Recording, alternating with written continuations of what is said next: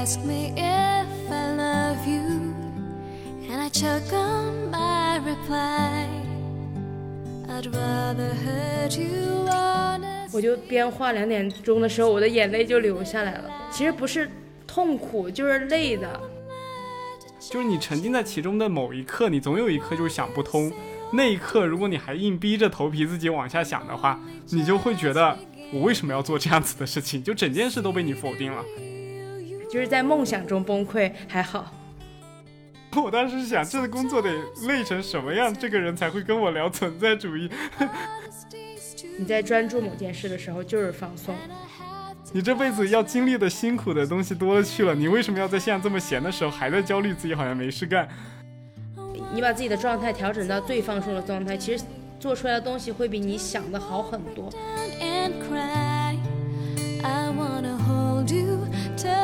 Fear in me subsides.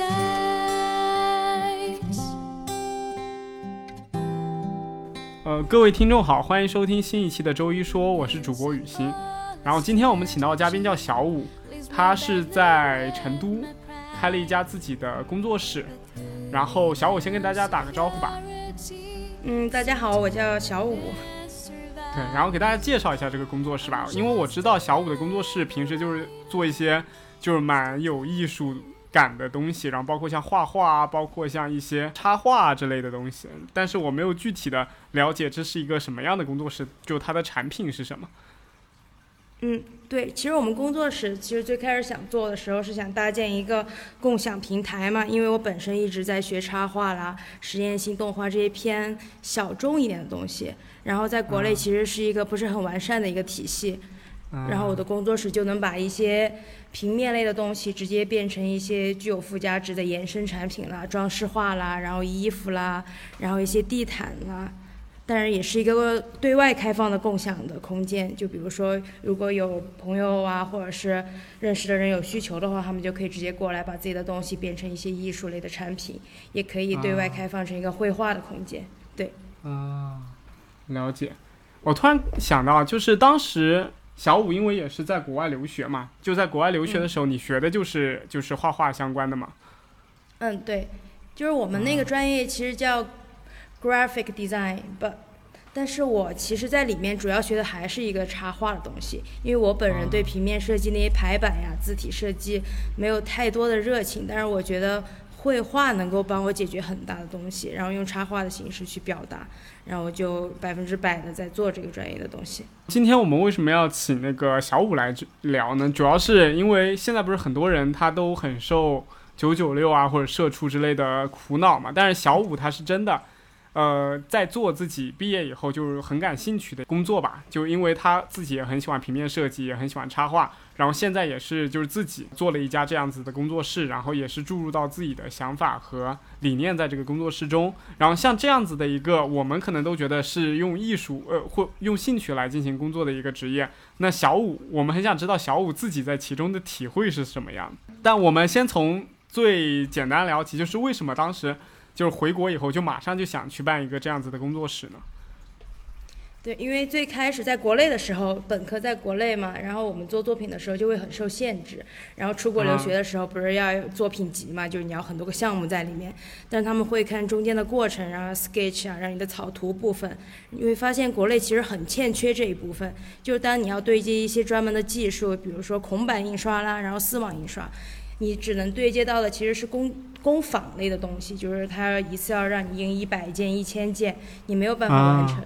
然后最后就只能放弃，或者是做做一些虚假的东西来替代它的可能性嘛。但是当你到一个欧洲啊，或者其他国家，你会发现其实整个大环境是不管你需要做什么，那我们都可以给你提供，因为我我们提供的是一个，我们没有说我们要把它变成商业的东西，就你印一个也可以，我们的造价也也在可控的范围内。然后我回国之前就一直在想，那既然学校给我提供了这样一个环境，然后我也学到了很多就是混合类的东西啊，或者是什么东西我都都能会一点。虽然我不是门门都很精通，但我至少能给大家讲一些很基本的理论呀，怎么上手呀。然后就疫情的关系，然后就说那我回来开一个吧，就我可以把很多大家想玩的东西，然后都放到一起。因为我本人也会想说。我做插画的时候，我会要做一些延伸产品，那就是这个空间是我需要的。既然我需要，嗯那很多人都会需要。对，这就是嗯最开始的一个苗头和一个初心。建立一个这样子的工作室，其实在前期还是要蛮多准备的吧。就我因为没有做过这样子的工作室，但我前期还是会想到，包括像选址，就包括像装修，包括像就是自己怎么设计自己的这样一个空间，给它的一个定位，然后包括像你建好了如何宣传和引流。就在这个时候，你有遇到过很大的，就是比如像之前没有没有想到的一些问题吗？嗯，其实问题还挺多的，就是你最开始去做一件事情的时候，你一定把它想得很圆满、很完美，就是都向着你想象的方向走嘛。然后，嗯当你一旦摄入到其中，你有各种不不停不很多方面的压力进来的时候，就不管是一些人在看着你，他们在想你要怎么成长成你最开始梦想的方向，或者是你有一定的经济压力，你要去请一些人来帮你做一些接待啦，或者是你有房租啊和水电的压力，其其实这压力会比之前想的更多。然后之前的选址啦、装修啦，全部都是自己。然后我觉得特有趣的一个点，是因为我们没有请一个专门的一个设计团队来帮我们做这个建造的过程，然后我们嗯每天会就是请了一个装修团队直接进来了，我们就特别简单，我们每天六点。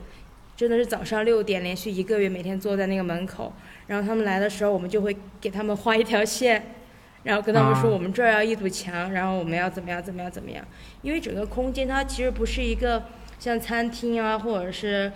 嗯 KTV 那种社交的区域，所以我们就是有有墙，然后有镜子，然后能够通透，能够隔开区域就完了。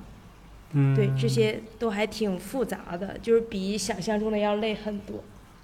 啊，那比如像这种前期准备，就他们不是都讲万事开头难吗？在前期准备结束了以后，因为我我最早加你的时候，你差不多是在装修的一个过程嘛，我我知道。嗯然后那时候我看你发朋友圈，就是那个整个装修的一个，就是整个比如在装修的一个过程。然后后面慢慢的，我看你们装修结束了，慢慢可能有一些开始在里面创作的一些过程，然后就发现好像压力也蛮大的样子，因为好像啊感觉你们一直在画画，一直在画画，一直在赶进度的感觉。对，为什么会嗯突然把自己逼到这样子的一种绝境？就是第一点特别重要的点，是因为人力不足，啊，就很现在几乎就是我一个人在运作一个三百二十平米的空间，我要对外，我要对对内，然后我得还得空出来自己的时间来做一些自己的创作。我一直挺害怕说，那我在进入商业的模式过后，我就完全抹灭了自己作为一个插画家的一个性质所在。然后我发现是的，对的，我就是在慢慢的抹灭这个东西，因为我要想着怎么去盈利，然后我要去想着，比如说你刚刚说的，我要怎么去宣传，我要怎么去引流，那我就会做一些符合大家胃口的东西。但是我又不想说，那我早上十点钟来到，我晚上十点钟走的整个过程都是这样的，就会导导致说，那我六点钟这儿没人了，我就会做自己的东西，所以每天就会排得很满很满，一直，应该这个过程就没有一天会在放假的，然后一直持续了应该有三六月到十月，应该有四个月的样子，四个多月，不加装修，对，啊，还挺崩溃的，就是在梦想中崩溃还好。啊，感觉感觉一种壮士断腕的那种感觉。对，但是最早的时候，像你之前读书或者是前期自己呃从小到大有过这种像现在这么忙的体验吗？我觉得出国过后就变得挺忙的，因为我是一个那种说了就必须得做出来的人。啊，我就是求那种说难，我也不知道咋说，就我特别想把一件事做出来，但是我又想要把它的质量做到很好，因为我是特别典型的白羊座，他们会这样去评价我，但是其实我不是很了解星座，就是如果我也是白羊座。定要做到，对。但是我感觉我完全没有这种完美主义的倾向。还有一个可能就是我真的是在做自己喜欢的事儿，然后就不管是外界给我压力的时候，我就会想说，那如果你在批你在那个批判我或者是评判我，他真的能行的时候，那我不会去用语言来反击你，那我就做出来。我用我真正做的东西来告诉你这件事情是真的可行的，然后我我的梦想或者是我的初心，它会永远都在，所以我就想要说，那一直努力，一直努力，啊就还挺倔的。感觉像一个就有点不撞南墙不回头的那种形象，就立在那边的感觉。就是你在做这个工作的时候，因为知道你你现在的工作是有点像艺术创作这样子的类型嘛，就是它需要很多灵感，或者是需要很多呃创意性的东西在里边。就是你现在，比如像你工作很忙，每天都有什么 deadline 在你面前立着的时候，你会不会影响到你自己的灵感和创意的那种产生？我觉得也不能说完全影响，但是影响一定会有一部分在，因为一个项目就是一个插画类的项目，其实你做的时候，你前期的调查会很重要，就你前期去观察外面的人啊，或者是生活啦，他会给你很多就是你意想不到的灵感嘛。但是如果那个 deadline 在的话，你就会说，那那天我必须得做出来，那我就。搪塞也也不算搪塞吧，就我给他一个固定的情节放进去，然后在这个上面再扩展，就是其实你已经走到中间的部分了，然后你又跳到前面了，然后又走到最后。其实这个对于一个，如果我想说，那我就是一个原创的东原创的一个插画师的话，这种其实不是很好的一个状态，但是这是难免的，因为商业项目跟你本人的一个项目是分界线还挺明显的。嗯，所以有没有存在那种，就是我自己在想这个问题啊，就是有没有存在那种，其实对于一个，比如像你说的插画师，他其实有些人更偏向于商业化，就是他可能其实更追求的目标其实是把自己的东西给卖出很高的价格，或者是能赚回很多的钱，或者是声望，然后另一部分可能是那种非常执着的。呃，去做一个好的插画出来，就按他们的节奏去做，做出这个自己觉得好的东西。就所以说，整个插画是不是在这两个中间不断摇摆的一个过程？就每个人可能度都不一样。我觉得插画就大家避免不了你要进入商业的模式，嗯但是如果你是纯艺的话，就是那你就是追寻的自我满足会多一点吧。因为我身边还有一些这样的人存在，那你不喜欢的东西就是不喜欢，我不用去迎合你的喜好来改变我的一个最初的一个目标或者是我的风格。但是如果你是一个插画师的话，因为插画还是设计类的，它就是去满足一个甲方的诉求的。但是还是会有一定的点在说，那我在满足甲方诉求的一些空闲的时间，我是不是可以完成一些自己喜欢的风格啊，或者是我的故事、故事情节的一些创作啊之类的？因为我嗯之前就上个月国庆节之前超级忙的原因，就是因为我在赶一个商稿嘛。其实那个过程很痛苦，因为它让我一个星期画一个几乎没有办法画完的东西，然后每天画到嗯凌晨三点。但是那个是能够维持你生活的一个，最起码你能完成那个工作，你不可能说那我永远在做我喜欢的事儿，因为那个你没有办法养活自己。我很好奇，就是插画的这个行业，就是它一个好的插画，它需要有什么样的标准吗？我没有办法去评定国内的市场，因为我现在自己也在摸索。所以它在国内其实算一个还蛮小众、刚刚起步的一个市场，是吗？也不能说它是刚起步，就是它还挺混乱的。但是在每一个国家，不管是在北欧或者是在亚洲，其实它都是一个不确定吧。就是每个人他的要求不一样，还有你遇到的甲方他不一样。然后啊，就我我目前就是刚刚去完全的摄入这个行当，所以就没有办法说它是什么样，它是什么样。就对于一个插画师来说啊，要就他创作一幅插画的过程，比如像你去创作一幅新的插画这个过程，你会就是有从哪个方面去考量它吗？或者是它的故事性，还是色彩，还是它的创意性？你会这样子对它进行一个考核吗？嗯，好像我们我之前跟我同班同学他们就是大家都是画画画插画嘛，聊过这个话题。就其实每个人的点好像不一样。就比如说我，我对色彩的感知或者是敏锐度好像会稍微好一点，因为我画的图大多都是饱和度很高啊，然后就是大家会一眼就定住的那种。因为我不是很喜欢用那种灰颜灰度的颜色，就我喜欢明度很高的东西。然后我一般情况会以色彩为着手的地方来创作一个作品嘛。但是你来创作它的时候，它的故事性也很重要，因为到了后面你会发现，你每出一个作品的时候，大家都会问你为什么，那他在讲什么呢？就是你会必要的去给他一个附加值，就是说的故事情节啦之类的。然后我的比如说我如果有一个新的项目的话，我突然想到一个新的项目，有可能就是在路上走一走，看到一个东西，或者是我当下遇到的一些情况啊、一些情绪啊，然后给我带来的一个反馈，然后突然出现了一个很小很小的点，然后在这个点上在不断的扩充，这是我就是在画插画的时候能够想到了一个起点。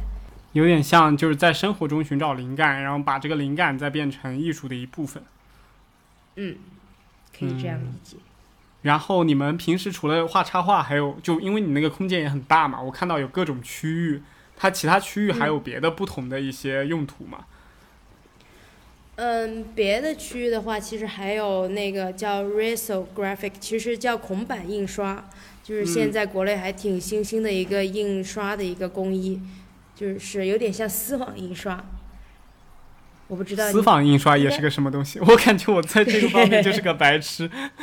对，就是现在衣服上挺多是丝网印刷的，就是单色的，会挺大规模用的。然后我们工作室还有热转印，然后还有那个 letterpress 凸版，然后还有一个版画，然后还有那个 tufting，就是做地毯。嗯，然后一个还挺大的一个。自由的绘画的空间，我我们几乎涵盖了所有能够用到的绘画材料，对，嗯，对，还有最后一个区域其实是个酒吧，但是没开没开过，一直是没有怎么对外开放。就是你们自己在里边喝酒，就是晚上熬夜熬的痛苦了，自己在那边 对。喝一把，对，然后坐在那儿休息一下，玩玩 Switch 啥的。啊，了解。对。这样子感觉还挺惬意的，但是可能肯定在工作的时间会更多。我突然感觉，就是里边你讲的很多什么印刷什么那些是，比如像我是一个客人，我来了，我来进行创作的，还是那个空间其实是你们来做的？就因为我在国外的时候有看到，就是有些它的一个呃很多的那种像 loft 一样的空间里面，其实里面有一间办公室，是他的工作人员在里边，就是他穿了一件像 staff 一样的衣服穿在身上，然后在那个空间里边，然后它四面全是玻璃，然后就旁边过来游览或者是来这间咖啡厅吃饭的人，他可以看着他们工作。就你们是什怎么定位的一个感觉？其实现在的定位我一直在去。去衡量我应该舍弃哪一部分，因为如果是一个完全对外的空间的话，那我每天要去去招呼客人，因为我们这个没有像你刚刚说的那种，就是一个单独隔开的空间，我们就是一个大平层，所以每个客人进来的时候都会看见我坐在电脑前面做什么，做画画 在酒吧里面喝酒，对，然后或者是，但是现在我在想说，那如果一个星期有七天，那我前三天是不是得选择性的把它关掉？那这三天就是一个完全我自也不算是自我的一个时间，就比如说，那我要接一些印刷的单子，我就可以完全的在一个工作的氛围里面，我就不会去接待一个服务性质的东西，就不会说，那我开门，你进来喝个咖啡啦，或者是你进来逛一逛，买一顶我们自己做的产品啦，因为我们会做，我们自己有一个品牌。然后我们会做一些帽子啦，然后衣服啦，这个是最开始我我想达到的一个目标，就是说，那我是个开放性的空间，然后有一部分是对外的，它就跟一个对外的商店一样，大家可以进来选一些礼物、帽子啦、衣服啦、明信片啦、地毯啦。但是后面我发现，一旦这个模式进入到我们空间过后，我们空间的百分之八十都是处于一个商业的模式的。嗯。对，我现在就在衡量说，那我是不是要去舍掉一些时间，就是完全的在我们自己在这个空间里面沉浸式的做一些工作，自己的创作也好，或者是接的一些单子的印刷物也好，对。嗯。感觉在就慢慢的工作之后，你就已经在面对着创业之后的那个取舍问题了。嗯。我很想了解，就是你现在，因为你是在做自己感兴趣的东西嘛，就是当时你会不会？现在的某一刻会后悔之前做的这个决定，会不会觉得这样对你来说是一个压力过大，或者是一个占占用过多时间，或者是可能这个变兴趣变成工作以后就没有想象的那么快乐了？你有后悔过吗？其实没有后悔过，好像还挺多人问我这个问题的，因为之前去给他们上那个工作坊的那个 workshop 的时候，他们也会问我你会不会后悔。但是我会斩钉截铁的说，我不会后悔。但是有一点我很后悔，是因为我把它做太大了。啊，就是就空间太大了，是吗？对，空间太大了，还有很多机器，就是因为机器是需要很多人一起运营的嘛。但是现在嗯造成的一个困境就是说，如果我在用这个，那我永远都用不了另外一个机器，啊，它不能同时的开展下去不能，因为很多东西都是手动的。啊。那后期比如像加入了新的员工或者是职工之后，会不会好一些呢？会，因为我们现在现在我朋友他们说，因为我现在其实不在成都市区，嗯其实是在都江堰，啊，还，挺偏，还挺偏的。其实，嗯就很多人会说你那儿真有趣，那我想去，但是太远了。其实也就啊四十分钟，但是一旦变成了都江堰的这个手手写的这个文字过后，大家就会有芥蒂说你那儿真的好远。我们现在就在想说要不要去成都，但是这个点出来过后，我就在会想，那我去成都了，我每天一定会开门，啊，那我一定就会把很多时间都会去社交啊，或者是去交涉一些工作啊。对，这个也是现在的一个点，就是舍和得的问题，你到底要舍去哪个部分？嗯，对就听了你刚刚讲的那个困境啊，我突然有感觉，就是我身边还蛮多，比如像学艺术的，或者是可能比较年轻的一些一些艺术家，他们他们有一个很大的一个共共同的一个特点，就是他们其实不是很爱跟别人很多的社交或者是沟通，他们其实更喜欢是自己可能默默的去做一个他们喜欢的一个设计的一个东西。就你你在这些社交中会觉得就很心累，或者是如果面对了太多的顾客，然后把自己的这个工作室变成了一个像服务业一样的创业公司以后，会不会有这种害怕这种就是社交会过多的侵蚀自己的一个工作呢？你你说这个我完全感同身受，因为我特别讨厌去接待客人，就是啊都都不能说是讨厌了，就是我看到他们我就想跑掉，啊因为我不因为社恐那个。对，也不算是社恐，就是如果遇到那种真的是来聊东西的呀，然后聊某个东西的，我就很愿意跟他们交流。但是如果嗯他们只是一个消费者的心态来的话，我会觉得我不想要花那么多的时间去做这种无效的社交，因为我知道在这个时间，他你带给不了我任何东西。或许这个东、嗯这个想法不是有点自私，但确实我想说，那我不想说话的时候，那我就去多想想其他更有趣的事情。但是如果这个时间是一些，比如说我们有共同爱好，或者是我知道你来就是想要了解我们的某个东西的话，某个技术或者是某一个印刷的方式的话，我会很愿意去去跟你分享。但是嗯我会有点害怕这种商业的模式把我轻视掉，所以我就一直会在规，又一直会有规避，才会有刚刚的想法说，那我开一半关一半。嗯，了解。你也是通过自己就是根据自己的一个性格特特点以及自己的一个承受能力来决定的这个工作室到底是如何运营下去，是吗？对嗯，嗯还有就是因为现在没有很多新鲜的血液进来，我我们嗯在找嘛，就是还在，如果能够遇见的话，其实是最好的，就组成一个团队了。嗯，就是因为创业这方面，就工作室也算是创业者嘛，就是小五像也算是在我心中也是算一名创业者。然后对于创业者来说，我觉得其实前期的一个团队其实还蛮重要的。就是你现在在这样子一个工作室中，就是对这个工作室，像插画这样子的工作室有热情的人多嘛？现在的年轻人，嗯，因为我之前这个我这个东西我找过，就说因为我们在做前期，我没有办法说你来，我会以聘请的模式让你加入这个团队。我更希望是因为我们真的兴趣爱好一样，那我们加入这个，然后你进来，你我们就是一个团队。那不管是我们去做任何东西的时候，我们都是一个整体。然后我得到的最直接的反馈是。现在应该很少会有人这样，因为他们想要的都是一个固定的工资，他们想要五险一金，就是没有人会冒险来做一个好很不稳定的一个东西，因为没有人可以保证说，那我们这个月可以接十万的商稿，然后我们还可以玩十天。对，嗯，因为设计师这个行业就是个挺不稳定的，就是吃一顿饿一顿，吃一顿饱一顿，然后又饿一个月，是我感觉是这样一个模式。如果你没有在一个体制类，就没有在一个框架类的公司的话，嗯，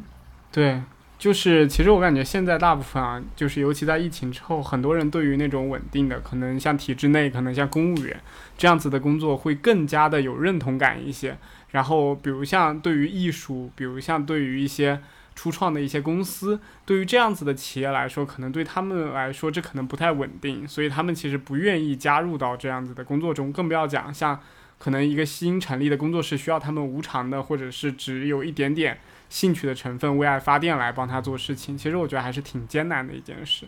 呃，因为你是从自己本身喜欢的东西，就是变成现在的工作嘛，就是你在心态上有发生什么很明显的转变吗？或者在平时的工作中有发现自己有什么样的变化吗？就是之前我会想说，最开始我的设想是。你进来的时候，我会去迎合，呃，就会去嗯接待嘛。然后，但是我更多百分之八十的时间是在做我自己的喜欢的事儿，就比如说帮别帮一些人印一些他们的作品啊，或者是我坐在这儿画画。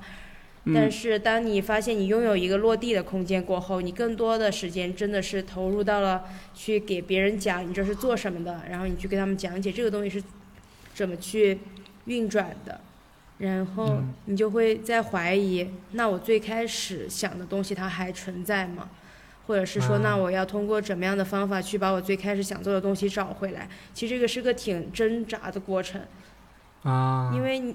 因为你一旦进，因为我现在会跟一些朋友他们在说，那你一旦去进入到这个社会过后，你难免不了的就是经济压力，这是你最直接的压力。嗯。那你如果你要去赚钱，你要去。维维持自己生活的平稳，或者是一种生活的质量的话，你就得去付出一定的劳动。那这个劳动对于我来说，就是一些接洽客户啦，或者是在网络上接洽一些项目啦，和一些线下的项目。对。嗯，了解。那你在做这个工作的过程中，会有那种突然一天，我觉得丧失了所有对这份。工作的热爱和兴趣，就是我突然没有了激情，有这种情况发生吗？没有，完全没有。我 我感觉我每天都会想说，那这几天完了，下一个星期我应该就能做自己想做的事儿吧。但是因为我我不是每天百分之百都完全处于一个就是对就是商业的模式，对工作的状态，我会稍微停下来说，那我今天画一部分的东西，或者是我去看一部分喜欢的东西。就不是让自己完全紧绷于说，那我一定要维持它的运转，我一定要让它赚钱，我一定要让它怎么样？嗯，对。就我感觉听你讲完之后，我感觉你还是没有丧失对自己未来做的事情的激情嘛。我觉得这一点其实是很重要的。就是像你刚刚讲，就是很多人他可能在做一件事情的时候，他是喜欢的，然后为什么他变成了他他把自己的兴趣熬成了自己痛苦的源泉，就是因为在于他过于的逼自己了。就是当你过于的 push 自己，去把自己所有的时间都花在同样的事情上面，以及把自己的所有就是激情都花费在同样的事情上的时候，这种激情其实很快就会磨灭掉。对，然后我觉得这个时候就你需要跳出那个框架，就比如像我有时候做播客，我可能做久了以后，突然发现，哎，我做这个播客的意义和价值是什么？就我当时的初心是什么？我就真的忘记了，因为你不停的就在剪辑，你在想。请怎么请嘉宾？怎么样去想下一个话题？怎么样去呃要去聊什么？怎么样去提高这个播客？就是你沉浸在其中的某一刻，你总有一刻就是想不通。那一刻，如果你还硬逼着头皮自己往下想的话，你就会觉得我为什么要做这样子的事情？就整件事都被你否定了。所以我觉得这时候你就应该停下来，就让自己放松一下，就 let it go，就你更 easy 一点的去面对这样子的一个问题。你可能就把当下事情做好，这个危机就过去了。所以，因为我为什么要想问这个问题？因为小五之前上周我本来跟他约录制的时候，是他他正好要去拉萨去玩，然后后面因为就是我们两个可能都比较忙，然后后面放了鸽子，到现在才开始录制。所以我觉得你是不是也是同样的？就是你在工作中可能面对了一一定的可能压力源泉，或者是一段时间特别忙碌之后，你也会寻找一个机会去放松自己。嗯，对，我还我回来还挺按时去打那个打拳击的，因为我觉得那个特别放松，而且我只打一 v 一。啊？为什么呢？对，因为我觉得那个时刻你就只会看准那个拳套，你就不会想其他的，那个就是一个完全释放的过程嘛。就是你一天，我其实一天下来已经很累了，我每天去上课的时候已经晚上九点了。啊。然后打完的时候几乎就十一二点了，但是我得让自己保持说，那我某一个时间段我一定不能想我工作中的东西，因为我知道如果我一直处于某种神经紧绷的状态，我一定会，不管是任何一个人都会崩溃的。是的。那我说对，那我就去转移到另外一个目标上面去，适当的放松一下，去对，去去解压，去发泄。然后就是你，就是上周我去拉萨也是，因为国庆那段，国庆的前一个月我几乎是忙到我自己都快。就是真的不行了，然后有一天画图，晚上赶那个稿子嘛，然后甲方一直催，一直催，我就边画两点钟的时候，我的眼泪就流下来了。其实不是痛苦，就是累的。对。就你累的已经感觉我为啥要这么累？我最开始想的是我不会这么累，但是我就是现在我在做的这个事情，就把我逼到晚上都不能睡觉，早上还要早起。然后国庆完了过后就会稍微闲下来一点，然后我就。提前一天买的机票，第二天走的，提前两。说走就走的拉萨之旅。对，然后就过去，每天也啥也没干，坐那儿晒晒太阳，看看书，发发呆，然后晚上喝点酒，然后睡一下，然后也没去啥景点，对，就完全让自己放松、平静，然后就完全放空。对，有点像那种方法还挺好的，像那种冥想之旅，整个人在路上正念的感觉。对，然后那边路上我还挺喜欢走路的，然后发现那边的人感觉真的都无欲无，也不是无欲无求嘛，他们就 感觉会比我看得很开，就每天转转经啊，然后去路上走一走啊，你就感觉他们的眼睛里就很干净，然后我就再看看。看看自己的眼睛，就感觉很没有生气。啊。对，然后过去画了一幅那个唐卡，画了十个小时，就一直坐那儿。然后那个老师就一说：“你别着急，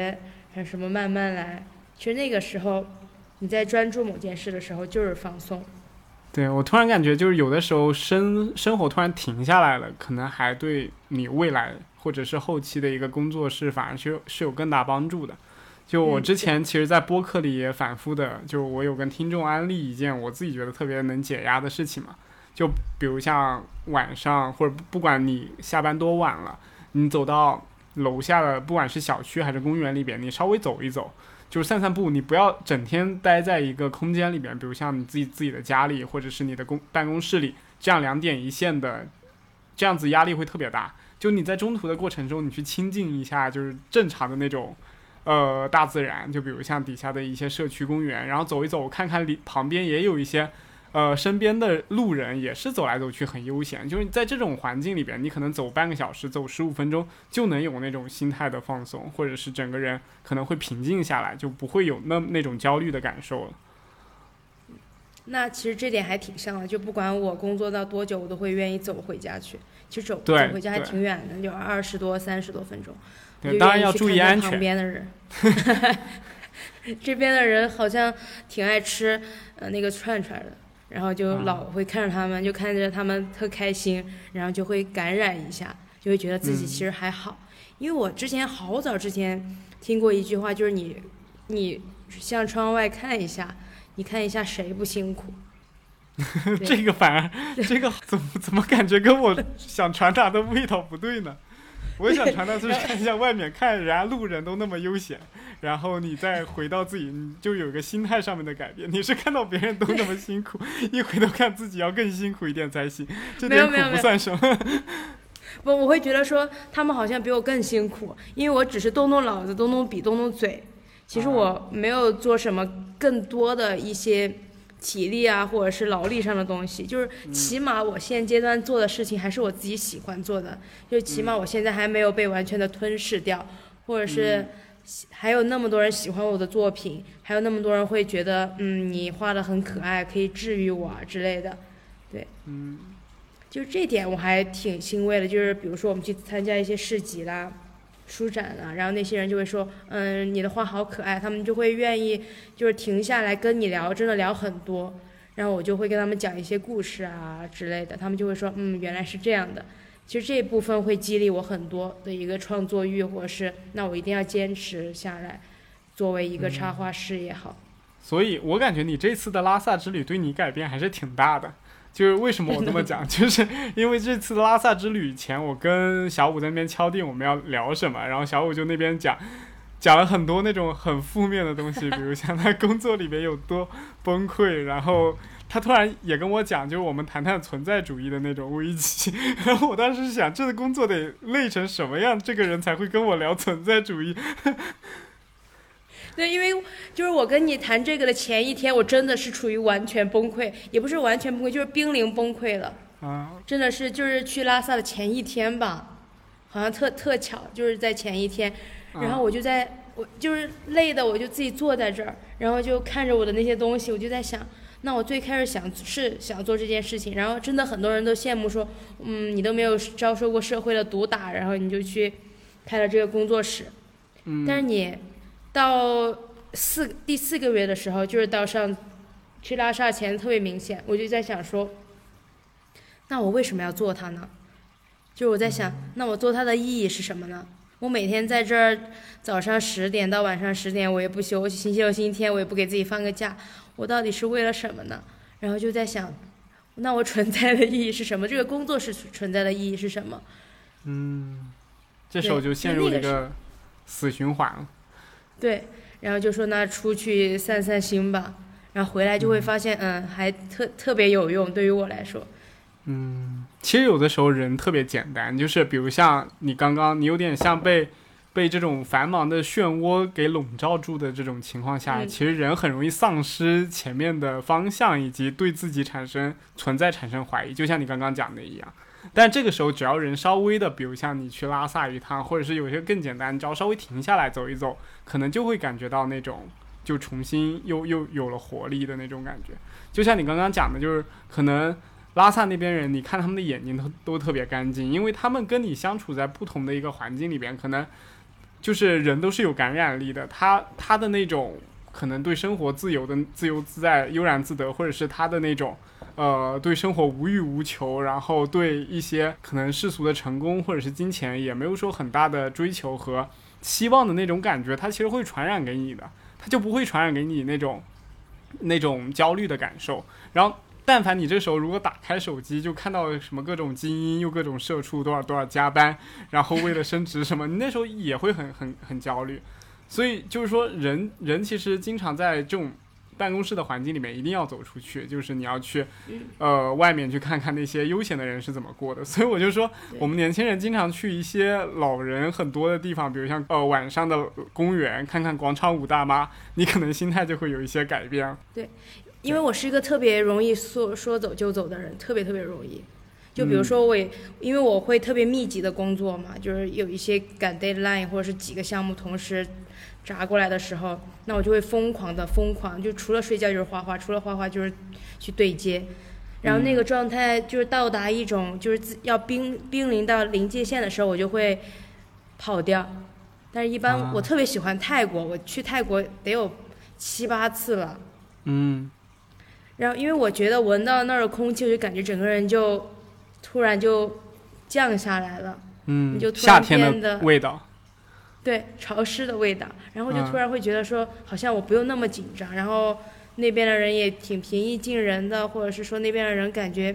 他们就是一个很幸福的味道，或者是挺幸福的一个状态，我就会觉得那为什么我们要把自己的神经绷到这么紧？嗯，对，就是你说的多出去走一走，看一下别人是怎么悠闲悠闲的生活，别人的生活的状态，然后你就会。变得轻松一点，然后再轻松一点，然后再回来，重新变得紧张，然后再出去，然后就是无限的这种循环。其实我觉得这种节奏是正确的，就是我觉得其实学校里面给我们那我们的那种学习节奏也是非常正确的，就是它属于像每一个学期吧，前期都是慢慢的在积累，然后后面突然有次考试，你就会疯狂的去背书，就是在但那个疯狂的背书绝对不会持续很长的时间，比如像一周。最多也就两周的时间，就是你可能为了期末考疯狂的背书，背完了以后，然后紧张过后，你会有一一个非常长时间的放放松的过程。所以我感觉其实学校的那种模式，就对于工作以后的我的感觉是蛮正确的。但工作以后，经常就是没日没夜的加班嘛，然后比如像经常周末，然后我之前在的那个公司里面也是有点九九六，甚至都不是九九六了，都是零零七的那种感觉。就我会感觉到会有那种你不知道这个生活什么时候是个头的感觉。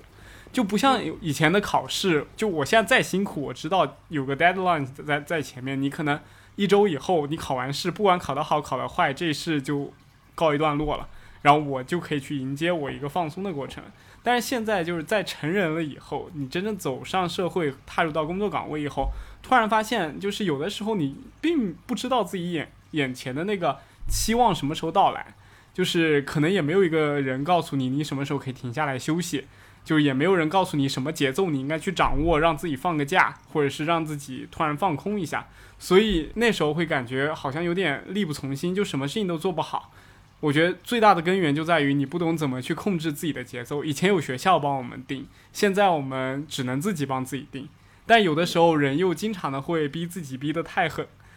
对，所以经常就没有办法让自己真的有一个间隙去喘口气。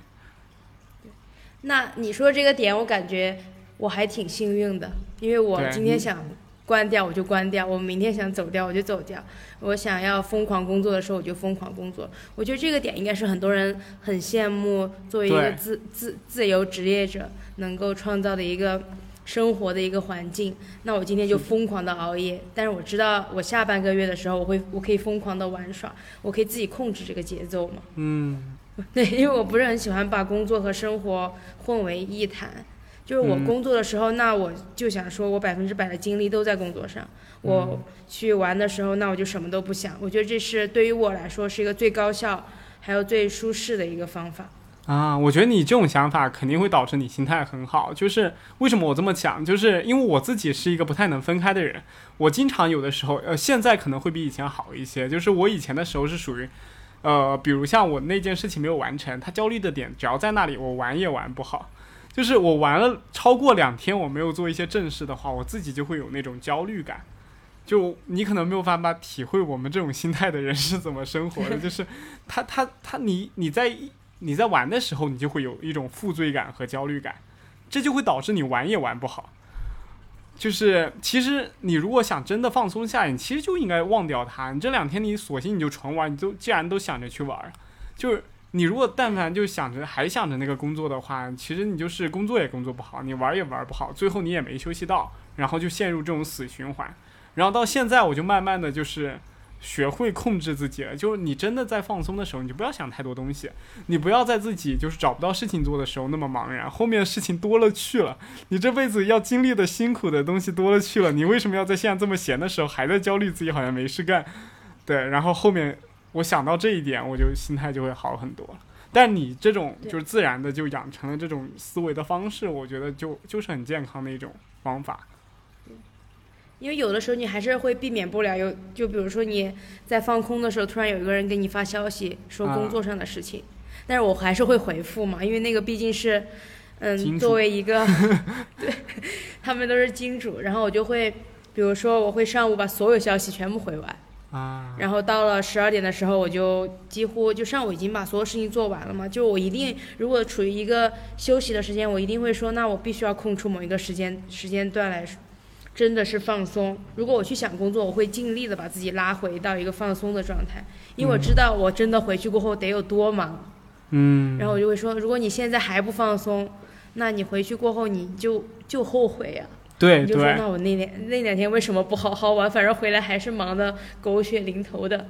对对，就有点像我们小的时候，比如国庆节嘛，你你不知道你有没有印象，还是你你们学校是不是这样？就每次国庆节之后必有一个大考。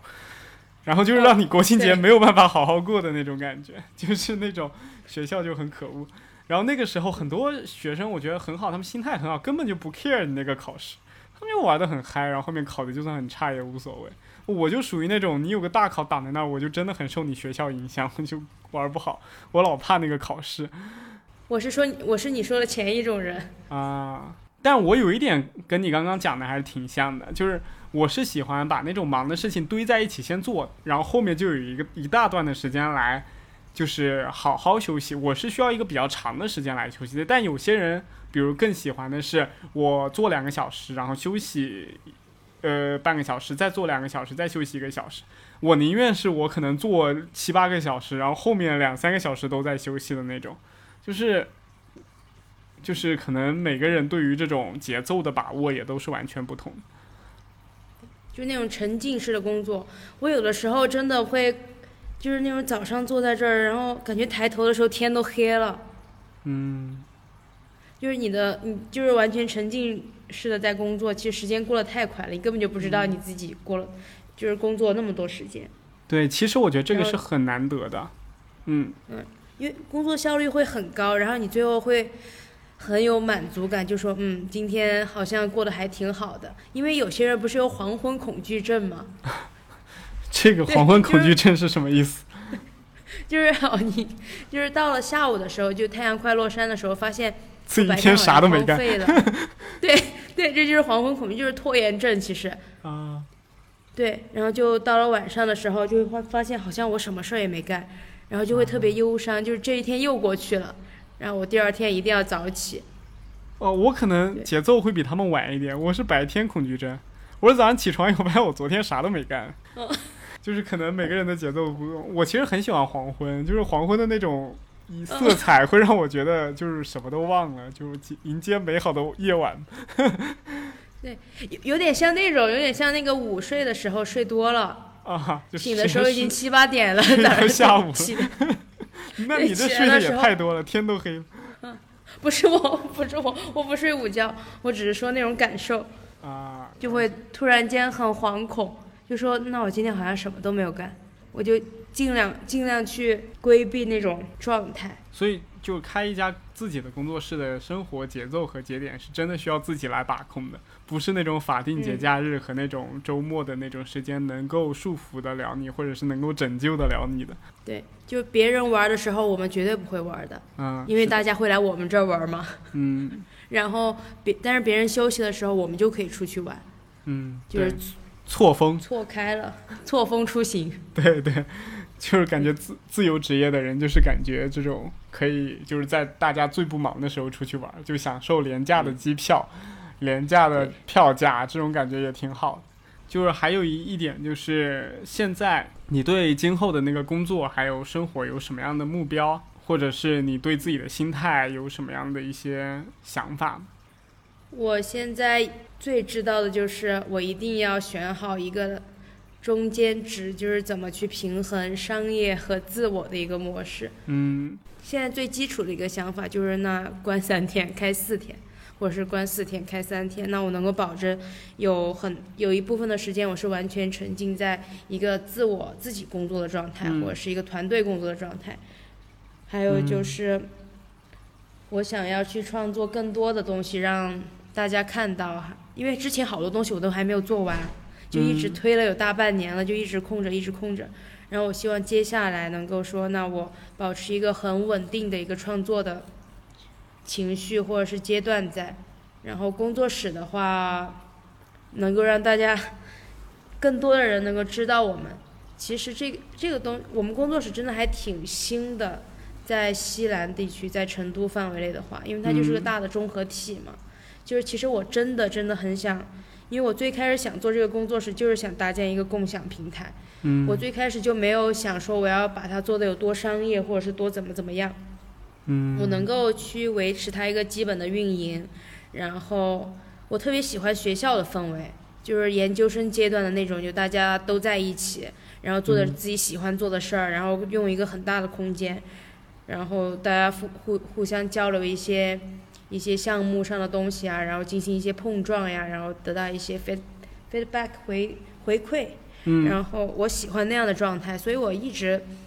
对外讲的就是说，你们可以来这儿玩，然后我不会通过这个手段去获取太多的经济报酬，我真的愿意去分享我们的空间出去，然后大家过来，我觉得这个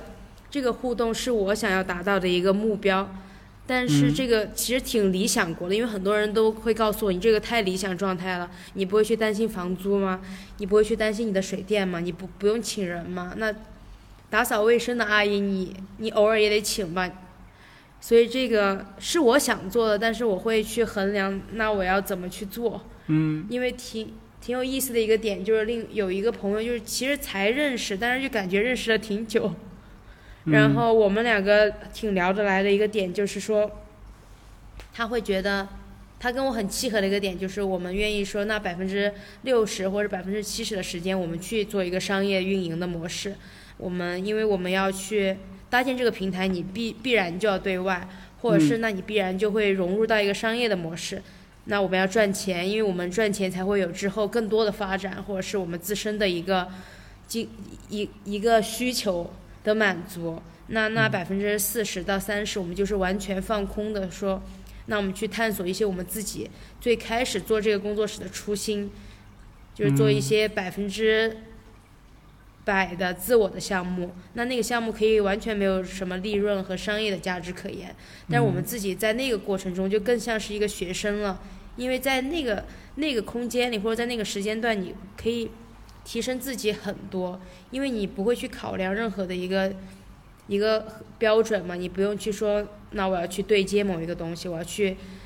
考虑说一个东西的质量，或者是我要去满满足甲方的诉求。就那个空、那个时间段是我一是是我们一直挺向往的一个时间段，对，这是我之后想要达到的一个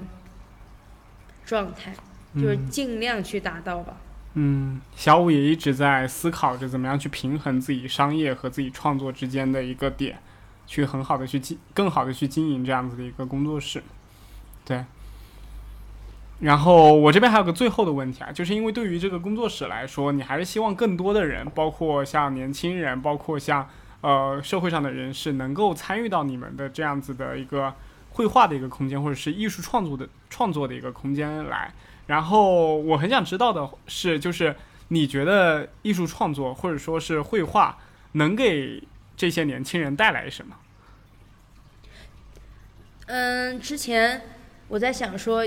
有一个人提过一个点，就是艺术疗愈。嗯，艺术治疗在我们心理学上其实也有这样子的一个方法。对，对你通过绘画的一个方式去去诉说你的情感嘛，因为你可以通过一些，因为别人看你的画，他只能猜说你在表达什么。嗯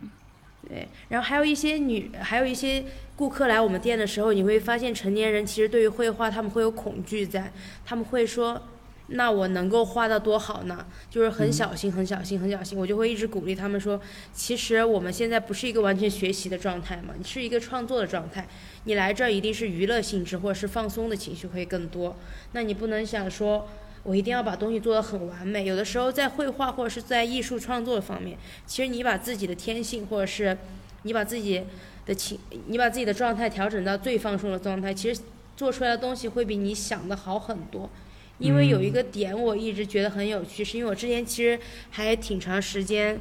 教过一些学龄前的小朋友。嗯你在给他们一些绘画的建议的时候，他们会说：“为什么我不能画成自己喜欢的样子呢？”对，但是你你一旦变成成人过后，你就会想说，我一定要画成你口中所说的一些很好的东西。那我如果我来的话，一定要画成这种一模一样。啊，对，了解，就是成年人的思维可能被框的更更厉害了，对他们没有办法跳出自己的思维框架来画一个东西，来表达一个东对西。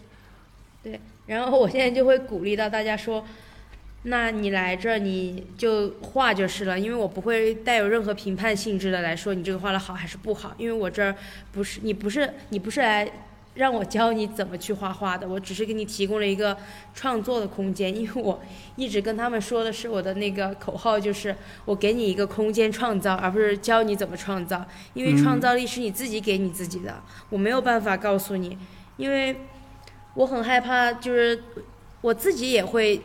很大很大一段时间在这个状态，就是说，那我画一个某一个东西，我一定要画的很像。这个是我们中国孩子，或者是我不知道是这样说对不对，就是我们从小的理念就是，我画这个东西，我就一定要画的很像。嗯其实这个对于我们，就是答案一定是对的，有点像这种情感在。然后不能出纰漏，不能出错误。对啊对，我很长一段时间才走出了这个，就是这种情绪，在画图的时候，应该就是在大三以后吧。嗯，就是你会有更多的时间去看别人的东西，你会发现不是每一个人画的都是那么完美的，或者是那些有名的插画师，他们画的东西也不能说跟我们之前学的一样，素描一样，画个苹果必须是一样的，画个正方块儿啊，画个三角形。嗯然后我还挺排斥这一点的，因为我现在知道这一点其实对于我们绘画的创作还挺，挺就存在挺严重的问题的，就联、嗯联考也好，对，就是它很大一部分的已经把你的思维全部框在了一个框框里，如果你再要想逃离那个框框或者跳出那个泡泡的时候，你会发现特别吃力，因为你每次做一个东西的时候，你已经想到了结果，你不会再去花百花很多时间在走中间那个过程了嘛。嗯，对所以我很喜欢跟小朋，就是我更喜欢教小朋友，就他们会给我很多的反馈，或者是给我很多的灵感，他们其实教我会更多一点。所以我觉得这有点也有点像，比如像一个拉萨之旅也是一样的，就是我们很多人去去拉萨的中间过程，可能有经历了很多嘛，比如像你坐火车的、坐飞机的，或者是怎么样去的。然后我觉得小朋友他从就是启程去拉萨的这个过程，可能他他在火车上或者在飞机上就已经很开心了，他就已经就是享受这样子的一个过程。但是我们成年人更多的是，我觉得我只有到了拉萨才是我旅程的开始，就是有点这种感觉，就是有的时候你可能启程了，你开始动笔的那一瞬间，你就已经在创作了，而不是你面对了那个急匆匆的去想精进自己的技术，把自己的绘画技巧弄得越来越厉害，最后真的画出了跟你想画东西一模一样的那个东西一样，才是真真的一一种享受吧。所以我觉得这种东西有点像之前呃，就是我看那个《柴鱼摩托车维修艺术》里面讲的一句话嘛，就是他可能有有有些时候你过于想到目的地，就你如果旅途的过程中你一直想着那个目的地的话。你就其实并不快乐，因为你你急着把这件事，你你急着想把这件事情完成，就说明你其实根本就不想干这件事，或者是你不想，根本不享受这件事给给你产生的快乐，你只想要那个终点，那个结束，那个你画的很完美的画。我觉得这个就跟艺术创作之间给给人的那种愉悦感背道而驰了。我们播客节目最后，小五来跟我们讲一下你的工作室叫什么名字，以及以及它地址吧。如果就是正好有成都或者是都江堰旁边的朋友有兴趣的话，都可以去参与到这样子的一个空间当中来。嗯，我们工作室叫园游集，其实最开始想的是游园集，然后集就是集合的意思嘛。你能想到周杰伦的那那首歌《园游会》？好多人都这么说。对。然后就是园游的意思，其实游园、游乐园倒过来的，因为我们想特别一点，然后只能用这种方法特别，就是像 一个对，像一个游乐园一样的空间，就是给大家创造快乐的一个空间，所以有了这个给大家创造快乐的一个集合空间，然后有了这个名字。对，然后其实，在都江堰那个离堆公园旁边，其实从成都过来特别近，就是坐个动车，然后到那个动车站下来，走两分钟就到了。对，如果各位听众听了刚刚那个播客以后，也想为小五来省点成本，大家就从成都来都江堰多一点，就不要再让他们搬去成都了。但是我们会有考虑去成都，现在考虑等一个机会，或者是嗯决定一下。嗯，所以我们也希望小五的工作室能够越来越好，然后也希望大家多多关注他们的原游原游集，是吧？对。对，好，那今天很感谢小五来跟我们分享了很多他自己创办一个工作室以及后面中途发生的各种意外和惊喜的一些过程吧。然后我们如果之后有什么感兴趣的话题，也可以跟我们聊一聊，我们可能还会再找小五进行沟通和反馈。对，然后我们这期就到此结束啦，我们下期再见，拜拜。愿我航向大海，承载你的信赖。